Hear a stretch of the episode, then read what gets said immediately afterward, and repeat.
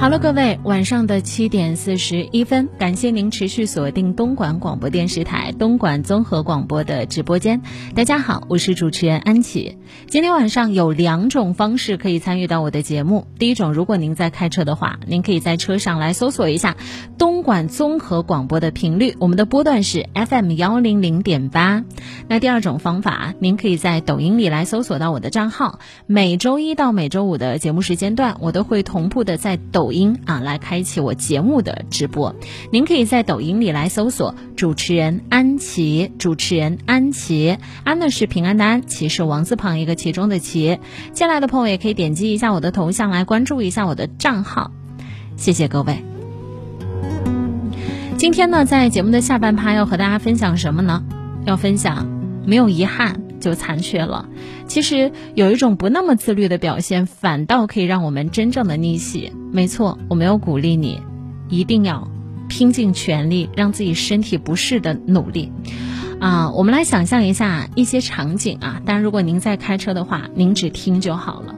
如果您在看手机的话，啊，刚好在一个比较安全的位置，您也可以闭上眼睛来想象一下这些场景。哎，有人在问你的节目是什么名字？阅读时间啊，哈利路亚说：“残缺的才是人生。”没错，没有遗憾就残缺了。我的频率是 FM 幺零零点八，阅读时间节目啊，我是这一档节目的主播安琪。想象一下这样的场景，我们一起来感受一下。昨天晚上睡觉之前，你规定自己，嗯，我要比前天睡得更早一点，至少要早个十分钟吧。今天早晨，你在上班的路上背了十个单词。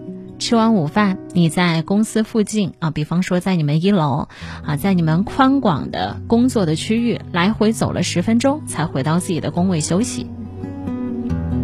这些看起来并不起眼的小事儿，就是现在很多人都在推崇的轻自律，也被看作是真正自律的平替。